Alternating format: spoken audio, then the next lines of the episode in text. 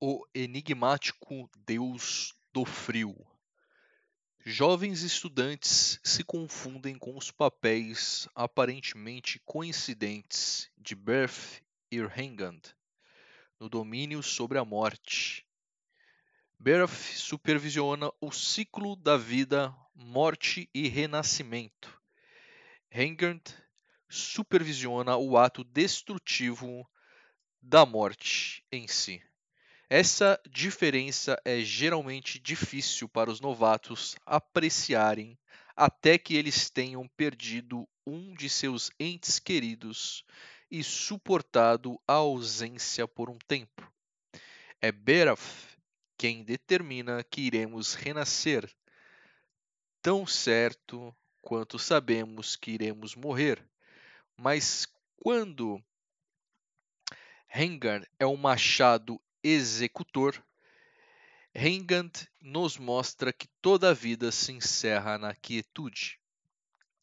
Eu preciso apenas mostrá-los o símbolo de Hengand, a caveira de ossos brancos de um auroch encontrada cravada dentro de mais antiga das ruínas ingitianas. É um símbolo de morte e destruição em todas as culturas, Qualquer criança que tenha passado por quatro invernos nem precisa ser introduzida a este símbolo. Hengant incorpora não somente a morte, mas todas as manifestações de colapso, sejam elas por fome, uma praga ou simples má sorte. Hengant é um deus primordial silencioso e incompreensível como a própria morte.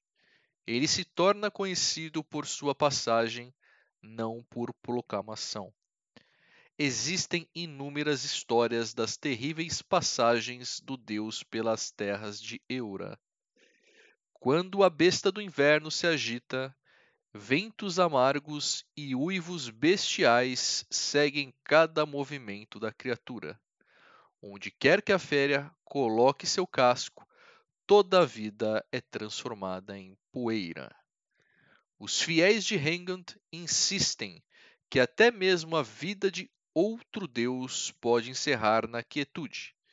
Eles chamam que outros deuses devem fugir do domínio da besta do inverno sobre a morte, mas não sabemos se esse boato é verdadeiro.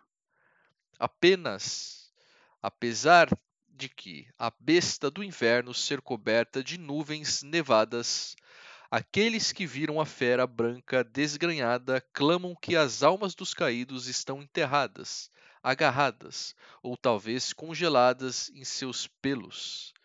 Os anões do sul boreal possuem inúmeras histórias que contam uma trama similar um herói impetuoso procura pela besta do inverno para resgatar as almas presas em seu pelo. Esses contos nunca terminam bem. Mesmo que o herói salve a alma de sua amada, ele morre no processo.